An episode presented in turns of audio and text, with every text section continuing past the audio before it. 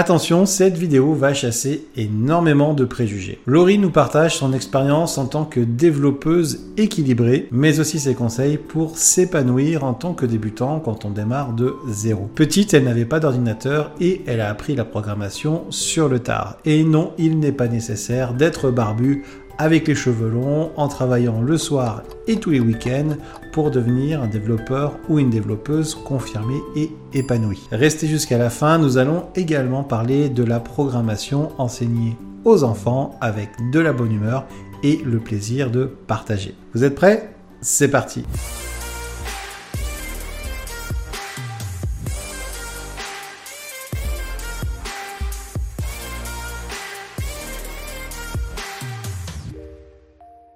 Bonsoir Laurie, euh, merci d'avoir accepté mon invitation. Euh, je t'ai invité parce que euh, tu fais partie de ces développeuses qui ont un parcours plutôt remarquable avec finalement un équilibre affirmé, vie privée, vie perso, euh, des choses qui ont été faites autour des enfants, dans une belle ville, au, cœur des montagnes. Et j'avais envie d'en savoir un petit peu plus sur toi et aussi pouvoir présenter eh bien, à toute la communauté euh, le métier de développeur vu de l'intérieur, avec quelqu'un qui a eu plusieurs expériences dans des sociétés notamment très connues euh, du grand public. Et c'était l'occasion bah, de regarder de l'intérieur comment ça se passe. Et avant ça, te poser la première question, euh, qui est euh, quand était finalement ton rêve d'enfant avant de devenir développeuse full stack? Parce qu'aujourd'hui, tu es développeuse full stack, mais j'imagine que quand on a 5 ans, on a envie de faire autre chose. Est-ce que tu nous raconter un petit peu ben, d'où c'est parti un petit peu tout ça? Ok, alors mon rêve de gosse, vraiment quand j'avais 5 ans, je ne saurais pas le retrouver. je pense que mes premières envies, certainement comme beaucoup de petites filles, c'était d'être euh, institutrice, de travailler avec des enfants. En grandissant, je me suis vite rendu compte que ce n'était pas tout à fait ça euh, mon choix de vie. Euh, par contre, le, métier que j'avais très envie de faire quand j'étais gosse, c'était ingénieur du son. J'étais ah passionnée par le monde du spectacle. Je trouvais ça vraiment fascinant. Et puis, je ne sais pas, après, je me suis perdue avec, dans, le, dans le process dans le cursus, euh, c'est pas forcément un choix euh, qu'on te propose. Et quand euh, j'étais allée voir, tu sais, les conseillères d'orientation, ce genre de personnes, bah, c'est pas quelque chose qui est revenu. Et du coup, ça s'est un peu oublié sur le chemin. comment je suis passée, comment j'ai atterri dans le monde du dev, ça s'est fait totalement par hasard en fait. J'avais pas d'ordinateur à la maison, moi je suis un peu un dinosaure, j'ai 40 ans, donc à l'époque c'était pas aussi courant qu'aujourd'hui. Euh, et puis, j'étais pas trop mauvaise à l'école, je m'en sortais bien, euh, ce qui fait qu'après le bac, on m'a dit bah, il faut que tu fasses une classe prépa, euh, choisis la matière que tu préfères et, et pars en prépa. Bon, bah, ok, la matière que je préférais, c'était la bio. Donc, je suis partie en prépa bio. Et en fait, très rapidement, en première année, je me suis rendu compte que ça ne menait pas du tout à des métiers qui m'intéressaient. Donc, j'ai rapidement décidé de, de laisser tomber. Mais la chance, c'est que cette année-là, on a fait de l'algorithmie. Et quand j'ai découvert ça, je me suis dit, c'est génial, c'est ça que j'ai envie de faire. Donc du coup, après euh, quand même euh, un bon semestre en prépa où j'en avais bavé avec euh, les notes très mauvaises et avec les profs qui n'étaient pas forcément très et, toute la pression des concours, j'ai décidé de partir plutôt en DUT. je voulais faire quelque chose de plus concret. J'avais vraiment envie d'avoir les mains dedans tout de suite. Donc, je voulais pas repartir sur deux ans de prépa en maths pour ensuite postuler sur les écoles d'ingénieurs. Donc, je suis partie en DUT. Et pour la petite histoire, ma maman, euh, à l'époque, m'a dit euh, De toute façon, je te connais, tu vas faire le minimum pour avoir ton DUT, et puis euh, tu n'iras pas plus loin. J'étais à l'époque déjà avec la personne qui partage ma vie aujourd'hui, qui est le papa de mes enfants. Et, et, du coup, elle était persuadée que j'allais faire mes deux ans de DUT, que j'allais trouver un job et que j'allais chercher à partir de la maison et m'installer au plus vite. Et je ne sais pas si c'est le, le, goût du défi ou autre chose, mais en tout cas, j'ai peut-être eu envie de lui montrer qu'elle avait tort. et du coup, euh, j'ai fait le nécessaire pour euh, avoir un classement suffisamment, euh, suffisamment bon pour pouvoir être acceptée en école d'ingénieur après, après mon DUT. Et donc, du coup, j'ai pu, j'ai pu poursuivre mes études et terminer avec les trois années à l'ENSIMAG, qui est quand même une école assez prestigieuse. Et ce diplôme m'a ouvert pas mal de portes par la suite. D'accord. Donc si je reprends un petit peu, tu fais un bac scientifique sans forcément savoir euh, vers quel métier tu vas te tourner. C'est à l'époque on nous disait bah fais scientifique et puis après tu pourras choisir ce que tu veux. Oui, c'est ça. avec un conseiller ou une conseillère d'orientation, moi je les appelle souvent comme ça. euh, moi j'ai cette image de euh, finalement de chef de gare qui n'a jamais pris le train. C'est compliqué d'expliquer aux autres ce qu'on n'a pas fait. Mais du coup, ça, j'ai énormément de retours de gens qui, pas qui en veulent, mais qui se disent euh, finalement si j'étais mieux conseillé, je me serais moins perdu. On attend beaucoup de ces gens-là. Et euh, donc petit conseil, euh, si ceux qui regardent sont un peu jeunes, n'attendez pas à aller chercher par vous-même. Vous allez découvrir des métiers que vous soupçonnez peut-être pas. Et comme tu le disais, le métier de développeur, euh, c'était pas forcément en vogue à l'époque. Ça a bien changé avec les années 2000. Et, euh, et donc, euh, tu es arrivé un petit peu dans cette vague où tu avais le- la vague Internet, hein, et euh, dans les années 2000, et toi, tu as continué en parallèle sur l'ingénieur pour t'ouvrir. Et cette partie euh, prépa, tu disais, il y a- c'est- tu l'as vécu un petit peu comme beaucoup de gens, je pense, une petite souffrance sur euh, le système de notation, l'élitisme, tout ça. C'est dur parce que généralement, quand on arrive en classe prépa, c'est qu'on a été plutôt un bon élève avant. Donc, on n'est pas très Oui. habitué finalement à avoir des mauvaises notes, à être en situation de difficulté, parce qu'on a été, enfin, en tout cas, moi, c'était mon cas. J'ai été plutôt en, en situation de réussite scolaire euh, toute ma vie et, et sans avoir euh, à faire trop d'efforts pour ça. J'ai eu, cette chance. Et c'est vrai que quand tu arrives en classe prépa, là, d'un coup, euh, ta moyenne qui était autour de 15 euh, chute autour de 5-6. Tu comprends pas ce qui t'arrive. C'est du bachotage. Enfin, j'ai des souvenirs de ces cols où on Mm. est trois élèves alignés en randonnion face au tableau noir et il faut résoudre un problème qui nous paraît complètement, complètement farfelu. Euh, ouais, j'ai des, j'ai des souvenirs. Ça m'a, enfin, cette période m'a beaucoup angoissée en fait. C'était, c'était assez dur et, euh, et clairement, j'avais pas envie de vivre ça encore pendant, pendant deux ans. Et je pense que j'étais aussi un peu effrayée par l'aspect euh, concours, euh, qui est la clé de la prépa, et de se dire que pour réussir, il faut être classé parmi les meilleurs. Enfin, ouais, je- j'ai je jamais, je pense, été trop câblée pour la compétition. C'est toujours pas le cas aujourd'hui. Et, euh, et, et du coup, ça m'allait bien de partir dans des études un peu plus pratiques, parce qu'en fait, euh, en classe prépa, en plus, on n'apprend pas grand-chose qui soit utile dans le quotidien ensuite euh, dans le monde de l'entreprise. Quoi. Alors que j'imagine en DUT, tu as fait un DUT informatique. Tout à fait, ouais. Là, tu as fait plus que découvrir l'algorithmique Oui, oui. Et euh, réalisation de projets, stages, etc. Et j'imagine que tu es arrivé vraiment bien armé au niveau de l'ENSIMAG, en fait, finalement. Alors, euh, plutôt bien armée euh, sur la partie euh, informatique, effectivement. Ouais. Par contre, j'étais à la ramasse en maths. Et du coup, et du coup j'ai beaucoup usé de, de binômes. D'accord, ok. C'est-à-dire que j'aidais mes petits copains sur l'aspect informatique et j'a- et j'attendais leur aide euh, sur les, sur les travaux en mathématiques pour qu'on puisse s'accompagner et avancer ensemble. Ok. Ensuite, tu as, as commencé dans la vie active avec une société euh, connue euh, dont le nom est une couleur. Et, et euh, finalement, tu arrives dans le monde de l'entreprise et ça le fait à beaucoup de gens. C'est-à-dire, il y a ce qu'on voit à l'école et puis à l'entreprise. Euh, tu as découvert le quotidien finalement du métier de développeuse. Euh, quelles sont les choses que tu as découvertes en entreprise et pour lesquelles tu aurais voulu être mieux préparé Je, alors, euh, encore une fois, je suis un peu un dinosaure, c'est-à-dire que moi, je suis sortie de l'IUT en 2003, de l'ENSIMAG en 2006, donc j'imagine que les formations depuis ont quand même beaucoup évolué et il ne faut pas prendre ce que je vais dire là euh, comme argent comptant et se dire que c'est comme ça que ça marche. En tout cas, à l'époque, j'ai pas l'impression d'avoir appris à coder vraiment à l'école. Je pense que j'ai appris à apprendre.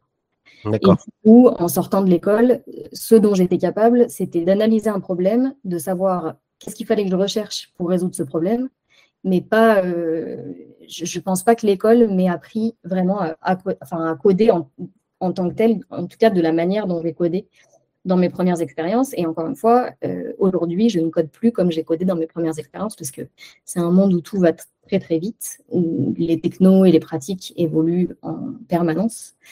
Et donc, dans ce sens-là, je pense que l'école nous prépare bien, dans le sens où apprendre à apprendre sur un métier qui est en constante évolution, bah, c'est quand même la compétence de base. Que C'est ce dont on va avoir besoin euh, tout le temps, en fait, pour s'adapter à l'évolution. Mhm. Euh, après, ce que j'ai regretté un peu, c'est que, tu vois, typiquement, j'ai pas euh, entendu parler de design pattern à l'école. J'en ai entendu parler qu'une fois que j'étais en entreprise. Ouais. Euh, bon, à l'époque, on parlait pas trop de. Enfin, à l'époque, Git n'avait pas pignon sur rue comme c'est le cas aujourd'hui, mais en tout cas, la gestion de version et comment tu versionnes ton code et comment tu. comment tu te permets d'avoir un historique des, des changements qui ont été faits, pareil, c'était pas du tout abordé pendant les formations à l'époque. Donc c'est pour ça que je dis, je pense, les choses ont certainement beaucoup évolué aujourd'hui et je pense que les étudiants d'aujourd'hui sont peut-être mieux armés en arrivant en entreprise. En tout cas, ce qu'il y a de sûr, c'est que ce qui est important, le plus important pour moi et ce que, ce que doit apporter l'école, c'est cette capacité d'analyse, de réflexion et de recherche. Parce qu'en fait, euh, c'est ça qui sera vraiment la compétence clé pour la réussite après en entreprise. Et moi, je euh, rajouterais la maîtrise des fondamentaux pour pouvoir pivoter sur les technologies. Typiquement, aujourd'hui, tu as développé une expertise sur Angular euh, qui n'existait pas en 2003, bien sûr. Euh, moi, j'avais travaillé sur des technos qui n'existent plus aujourd'hui. Mm. Donc, il y a toujours ce truc, ce pivot. Et c'est un, un, bon tremplin. Est-ce que tu pourrais nous dire, euh, finalement, aujourd'hui, c'est quoi un petit peu le quotidien d'une développeuse, développeur, développeuse? Parce que je vois souvent les gens qui se disent bon, bah, je vais coder 8 heures par jour. Est-ce que c'est le cas? Euh, moi, je suis assez surpris de voir que tu bois pas des bières toute la journée avec une grosse barbe, des cheveux longs. et c'est un petit peu le stéréotype qu'on peut avoir ou qu'on avait à l'époque. Et le métier de développeur a ouvert sur plein d'autres métiers aujourd'hui. Aujourd'hui, tu passes environ combien d'heures à, coder? Est-ce que la gestion de projet a une place importante? Comment ça se passe à peu près? Tu travailles en équipe? Oui, alors euh, aujourd'hui, je travaille en équipe. Je travaille, euh, je peux citer mon entreprise Oui, bien sûr. Je travaille dans une entreprise qui s'appelle euh, Gravity, qui est une, solution de management, de, de gestion d'API. Donc les API, c'est les interfaces qui vont permettre d'exposer des données à l'extérieur d'un système. Gravity propose une solution euh, open source, j'en profite pour faire un peu de pub. Et vas-y. Et, donc effectivement, aujourd'hui, on est, je ne sais pas, euh, une trentaine de développeurs chez Gravity. Donc euh, on travaille bien sûr en équipe. L'équipe dans laquelle je suis aujourd'hui, on est quatre développeurs. On a une personne qui est plus centrée sur la qualité et les tests. On a un Scrum Master, une personne qui est référent sur le produit. Donc on travaille en méthode agile, hein, comme c'est beaucoup le cas en entreprise aujourd'hui.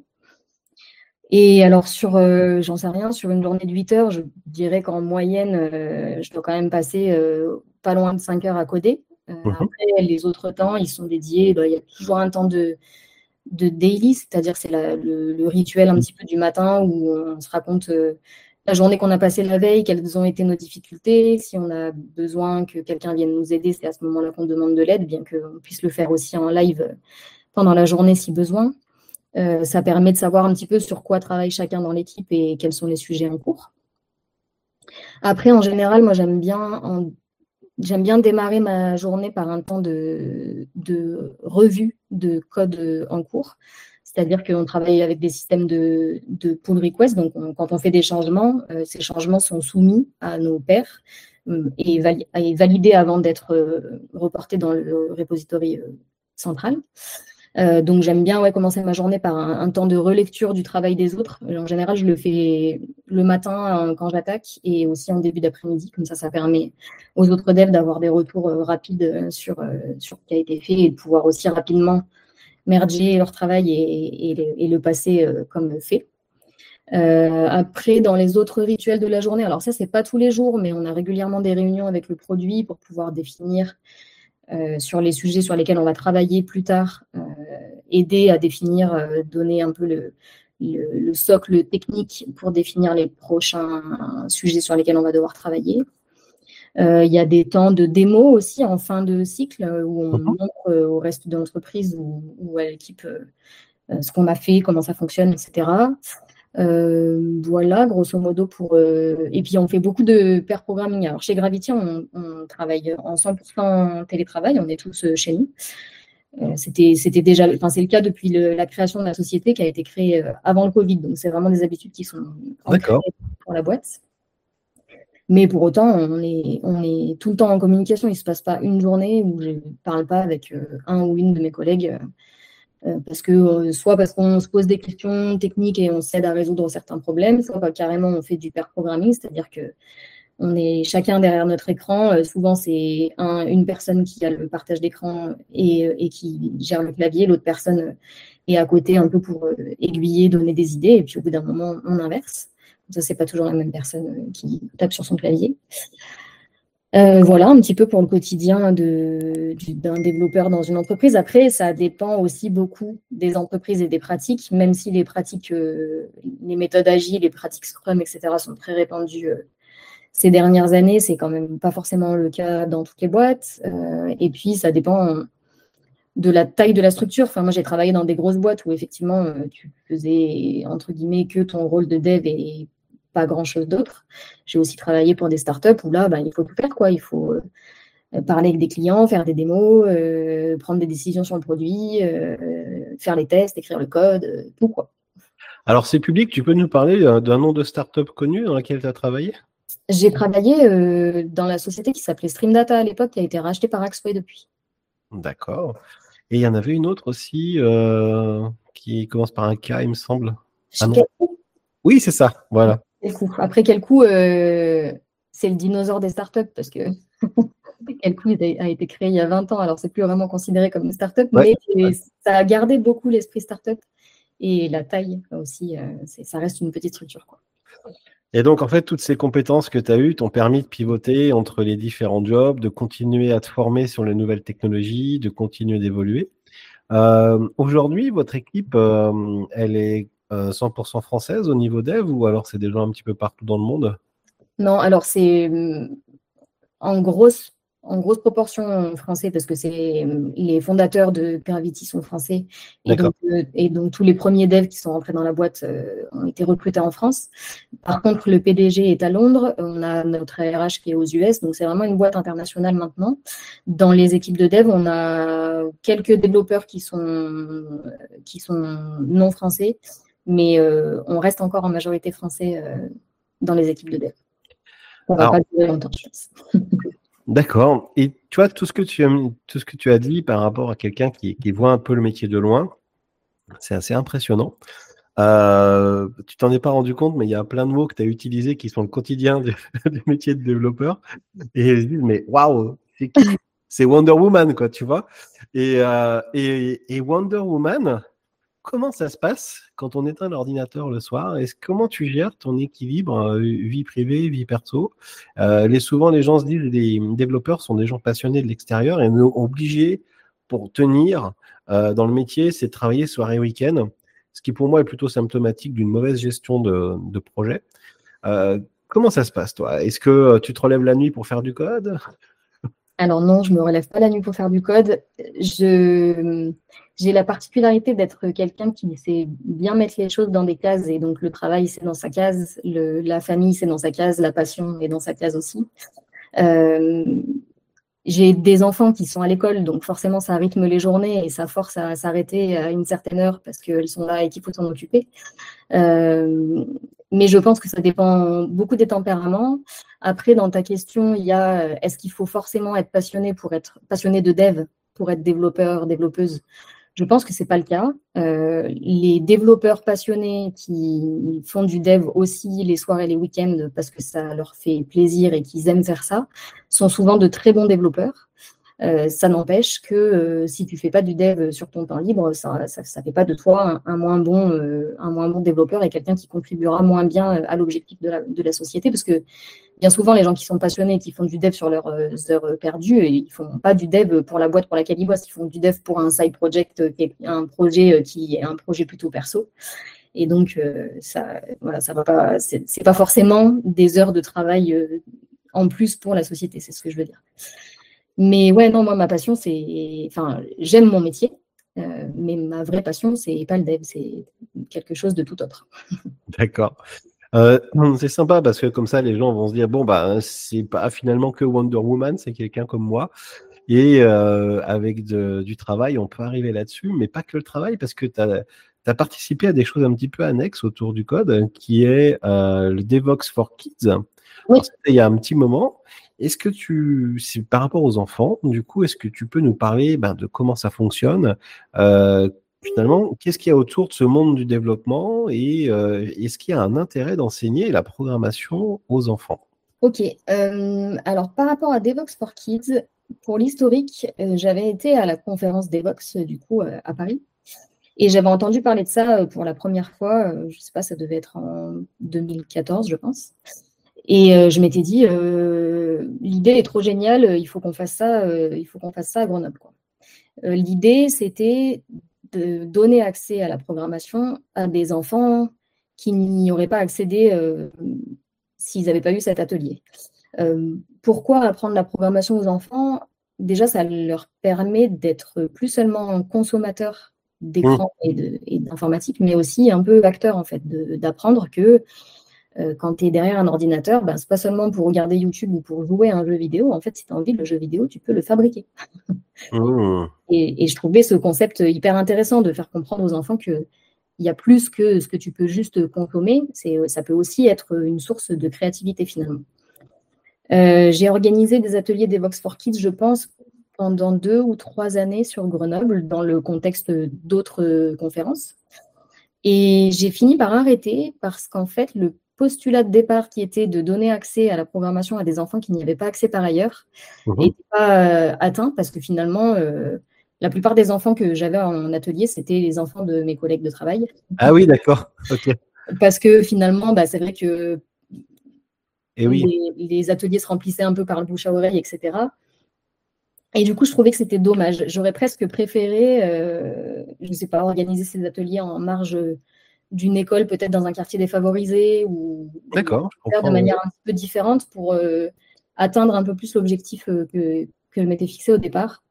Mais voilà, après, après, la vie a fait que moi, j'ai eu mes deux enfants et que j'ai eu aussi moins de temps à consacrer à ça, donc, donc j'ai arrêté. Mais en tout cas, c'était intéressant de voir, de voir comment ça fonctionnait. C'était génial de voir euh, les yeux des enfants pétiller euh, quand euh, ils se rendaient compte qu'ils étaient capables de fabriquer un truc en utilisant un ordinateur. Quoi. C'est, ça, c'est vraiment chouette. Ouais, et, en plus, en général, ils sont, ils sont demandeurs de plus de choses après par la suite. Et quand ça va pas assez vite, c'est. Ouais. ok. Et on arrive un peu à la fin. J'aimerais avoir ton avis avec ton recul, ton expérience. Qu'est-ce que tu souhaiterais partager aux personnes euh, qui veulent devenir développeurs ou développeuses, et peut-être aussi les fausses bonnes idées euh, qui peuvent leur faire gagner du temps, euh, les choses à ne pas faire ou les, mauvaises croyances. alors déjà, j'inciterai les gens à vraiment rester très ouverts d'esprit et curieux. Mmh. je pense que ce qui m'a le plus apporté au, long de mon parcours, finalement, c'est d'aller en conférence ou de regarder des conférences enregistrés. Euh, il y, en a, il y en a énormément sur YouTube. Je trouve quand même que la présence en conférence apporte au-delà de l'écoute des conférences elles-mêmes, parce que ça permet aussi de faire des rencontres, de croiser des gens, euh, de discuter et puis potentiellement d'enclencher euh, des collaborations comme ça. Mmh, mmh. fausse bonne idée, piège, non, je n'ai pas vraiment ça à conseiller. c'est ouais, plus rester curieux et aussi, euh, aujourd'hui, on parle beaucoup de développeurs full stack. Donc, un développeur full stack, c'est quelqu'un qui sait faire euh, à la fois du front-end, donc des interfaces graphiques, et à la fois du back-end, et à la fois de euh, gérer la partie infrastructure réseau, et à la fois faire du CSS pour que les écrans qu'on dessine soient jolis. Enfin bref, ça devient, avec le temps, l'éventail devient de plus en plus large. Euh, moi, ce que j'aimerais euh, dire aux, gens qui démarrent là-dedans, c'est c'est OK de pas tout aimer et de pas être bon dans tout, en fait. Parce que l'éventail devient tellement large qu'on ne peut pas maîtriser ni toutes les technos, ni tous les principes, ni euh, tout, ce qui, tout ce qui va derrière tout ça. Et on, peut avoir envie de se spécialiser plutôt sur un morceau de l'éventail ou l'autre. Et, c'est OK. Il y a de la place quand même pour des gens comme ça dans les entreprises. Ben écoute, euh, merci Laurie, c'est super. Euh, c'est encore un beau moment de partage et euh, j'espère que ça aura aidé la communauté à, se projeter. Moi, je trouve que ça donne envie. On a l'impression que tu es dans une, une start-up en mode Silicon Valley, mais dans les montagnes françaises. Donc, ça donne envie de, ça donne envie de te rejoindre, ça donne envie de faire des sociétés comme ça. la façon de travailler aussi en équipe, je trouve, hein, en tant que développement, développeur, développeuse, euh, c'est assez inspirant parce qu'il y a plein de métiers où c'est pas comme ça. Et euh, ça nous permet de, euh, de, grandir en même temps avec l'équipe, enfin moi je trouve. Et c'est ce qui fait aussi la beauté de ce métier. Merci beaucoup Laurie. Et puis bah, je te dis à bientôt. À bientôt.